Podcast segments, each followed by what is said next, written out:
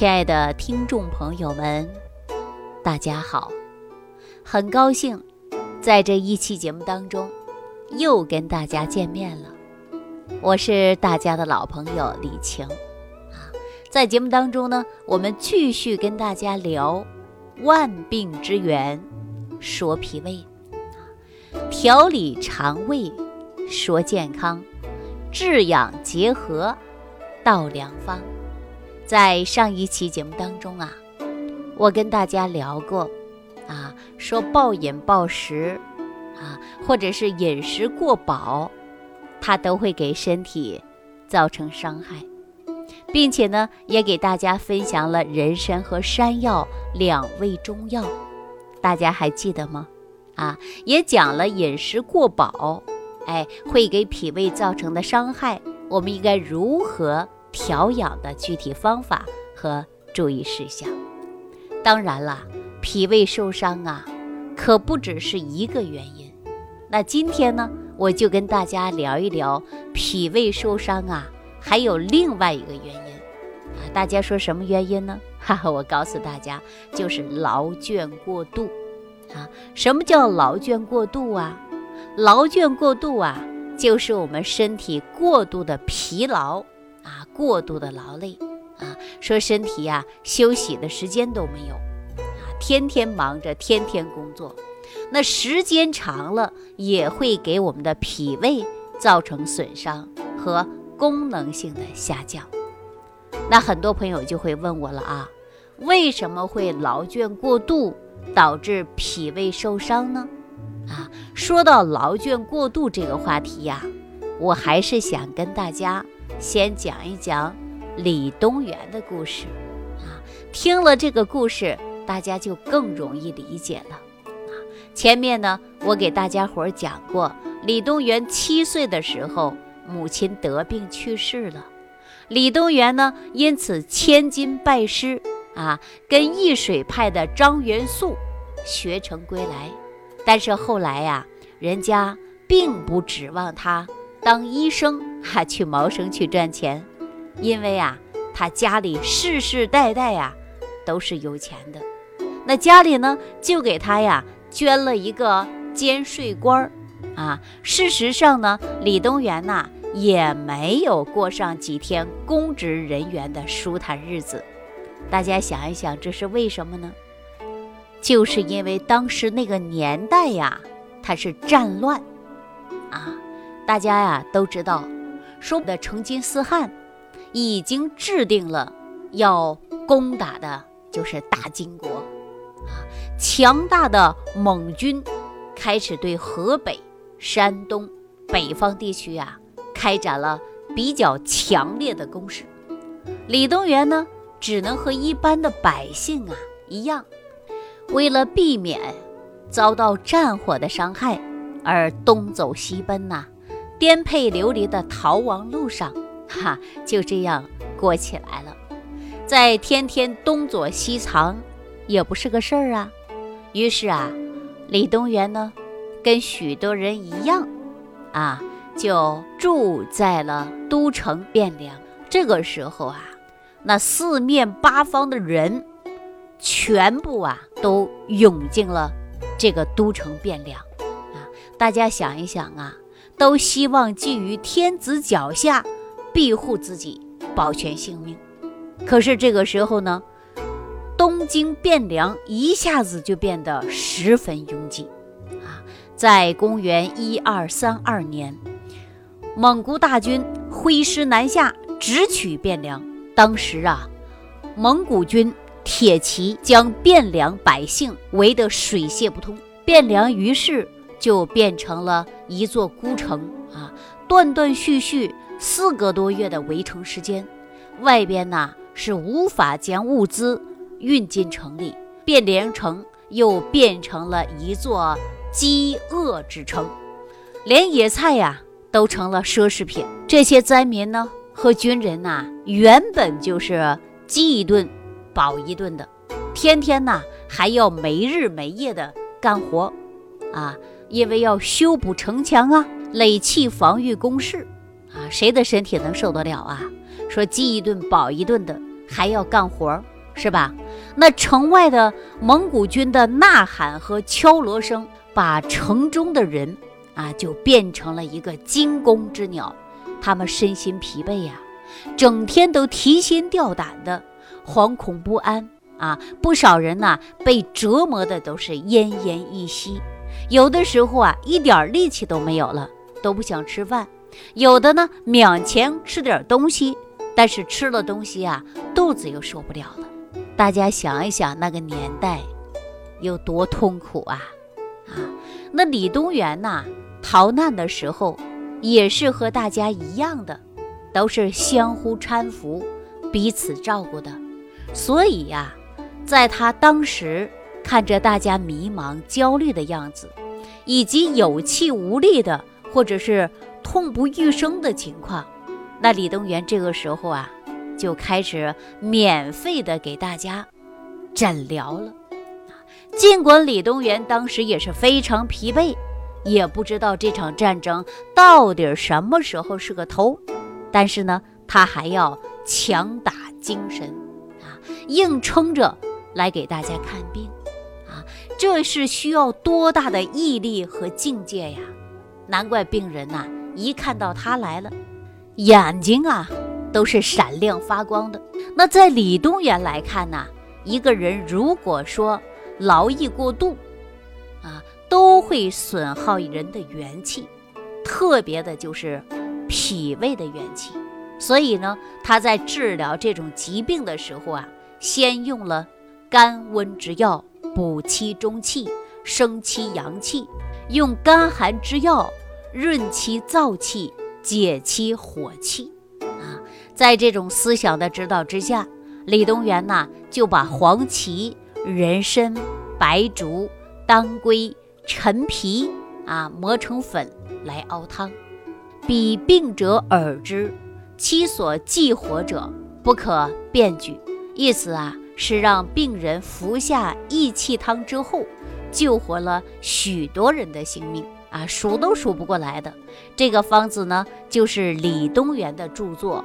补中益气汤，以后呢，我会详细的给大家讲一讲这个补中益气汤啊，这是以后给大家在节目当中再跟大家讲。那简单说，李东垣呐，其实也是蒙古军围城的受害者，但是他全然不顾自己的身体，一边恢复自己，一边呐治病救别人。大家想一想啊。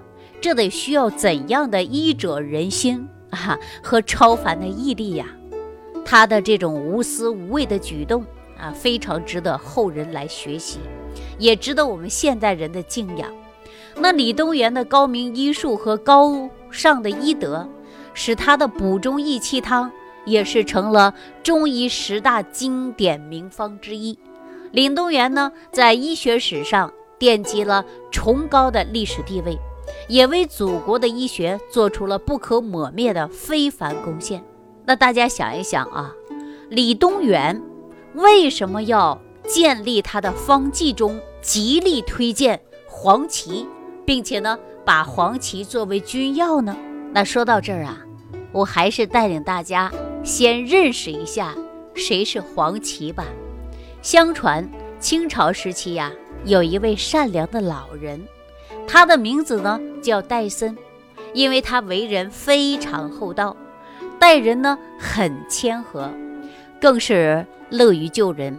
戴森老人呐，不知道用他手里的银针救活了多少苍生性命啊！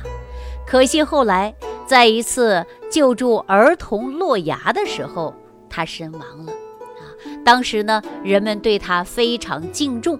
敬重他的人格和医术。由于戴森的身体消瘦，而且呢又面色微黄，所以呀尊称为他黄芪，就是戴森老者的意思啊。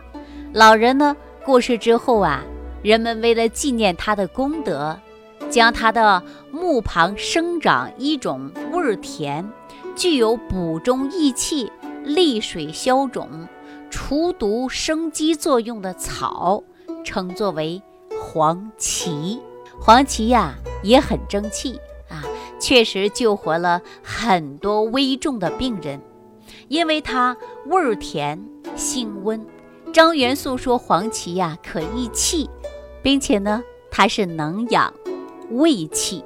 另外呢，在《名医别录》里边呢也是有记载的，认为呢黄芪能够治疗五劳消瘦、腹痛泻痢，对增加我们体内的免疫能力和抵抗能力啊都有很好的促进作用。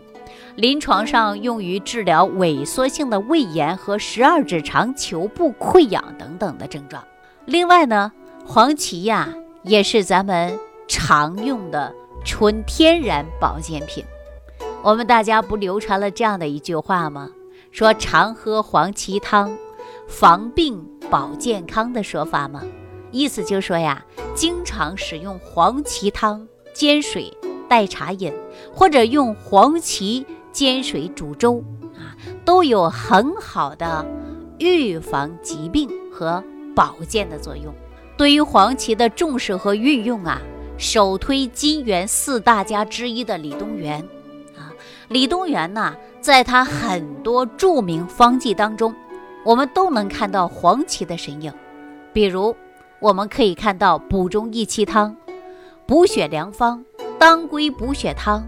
直接以黄芪命名的，还有就神效黄芪汤啊，再有的呢就是《脾胃论》里边有一个方子叫补脾胃、泻阴火的生阳汤啊，大家都可以看到黄芪的身影。大家听到黄芪的来历和药效，我们再把黄芪和人参呐对比一下，大家就知道了。黄芪和人参呢？尽管都是补气的中药，但是黄芪呀，更像是和风细雨，在不知不觉的慢慢滋养你的心田，而不像人参那样性情猛烈，如张飞一般呐。而且我们说黄芪呀，它取材呢是非常容易的，另外呢价格也便宜。那说人参呢，人参呢野参呐生长的是比较缓慢的。而且非常稀少啊，那这种情况下呢，以大补元气的药材都是非常昂贵的，一般老百姓根本就用不起，只有皇室和达官显贵的家人才能用得起。李东垣呢，极力倡导黄芪的原因啊，就在这儿，让谁都能用得起，老百姓能用得上啊，也就是啊，当时的经济条件决定的。另外呢，我要告诉大家啊。说自然生长的这种人参，我们叫做野参，它的体态呀修长，仿佛啊曼妙多姿纤纤的少女啊，千金难求，具有极高的营养和药用价值啊。但是我们再看一看现在的人参，比如说你家里啊就有一个人参园儿，你现在的人参呐都是养殖的，但是呢长得呀是胖胖的。哈，说十分招人喜欢，就像一个胖娃娃一样。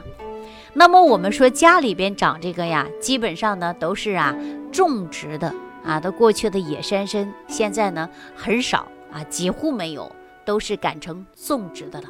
那种植的人参呐，也是有讲究的，比如说有当年的，有两年的啊，还有三到五年的等等。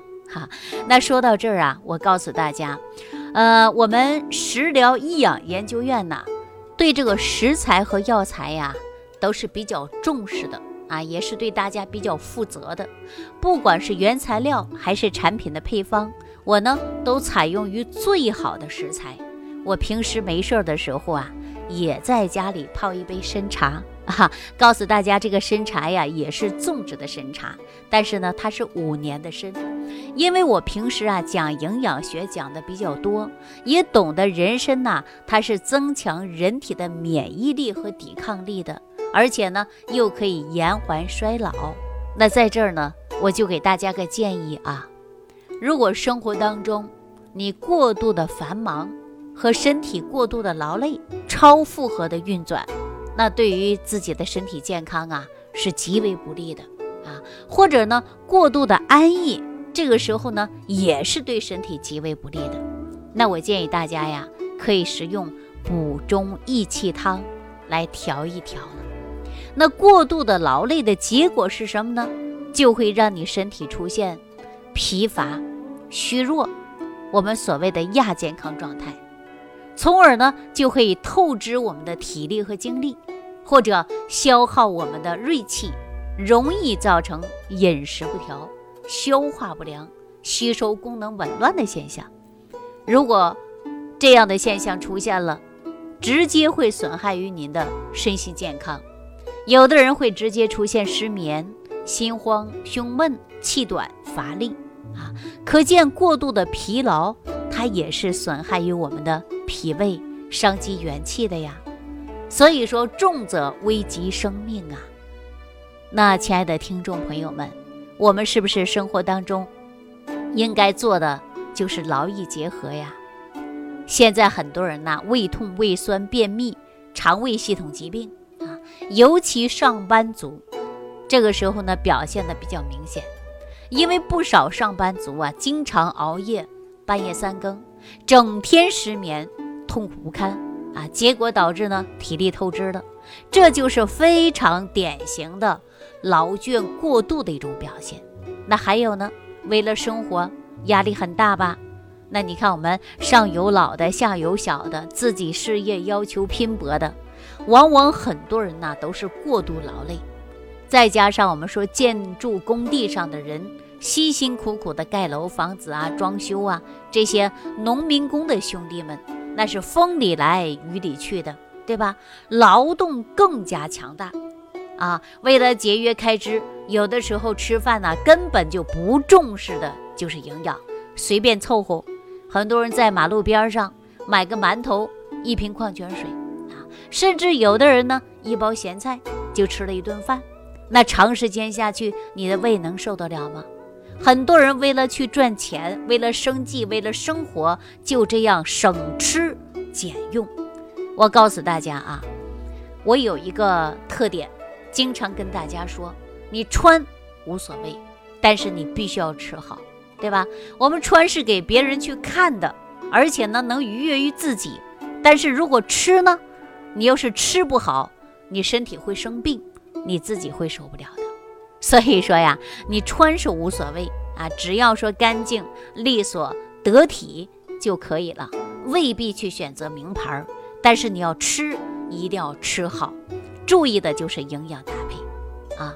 我有一位朋友，曾经啊，就是因为呃过度劳累得了胃溃疡啊，经过治疗啊，他仍然感觉肚子里不舒服。那在这儿呢，我就要提醒大家了啊，很多人说我治好了就是万事大吉了，又开始胡吃海喝的，这是不行的。我跟大家说，脾胃病啊，它是没有灵丹妙药的，也没有特效药的，只有漫长的养。怎么养呢？就是要吃好饭啊，睡好觉。那这位朋友找我的时候啊，我就给他开了一个啊食疗方，什么食疗方啊？告诉大家啊，就是茯苓和山药的方子啊，让他接着吃，吃上一段时间啊，当饭吃。说过了一段时间之后啊，说吃也吃得好了，睡也睡得香了，以前的症状没有了。问题是在哪儿呢？因为他极力配合，就是养养脾胃的。啊，那我们为什么要用茯苓和山药，呃，磨粉然后冲服呢？茯苓到底是什么样的药材呢？它有神奇之处在哪儿呢？好，欢迎大家继续关注《万病之源说脾胃》，我下期节目当中啊，就给大家来详细揭晓。